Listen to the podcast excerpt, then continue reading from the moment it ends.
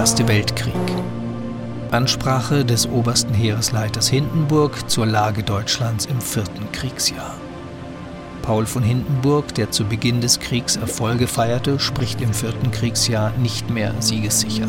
Der Kampf sei den Deutschen aufgezwungen worden, ist seine neue Einschätzung. Es geht jetzt um Sein oder Nichtsein, wo nur noch der gerechte Gott helfe.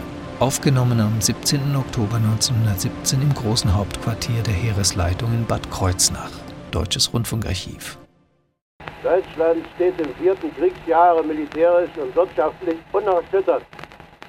Eine Welt von Feinden hat nicht vermocht, es niederzuringen.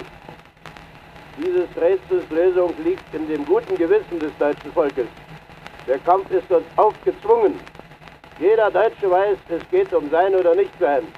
Und so leistet an der Front wie in der Heimat jeder fast Übermenschliches. Der Hieb ist die beste Abwehr. Darum, nicht aus Eroberungssucht, haben wir überall den Krieg in feines Land getragen und unser Vaterland vor den Schrecken des Krieges bewahrt.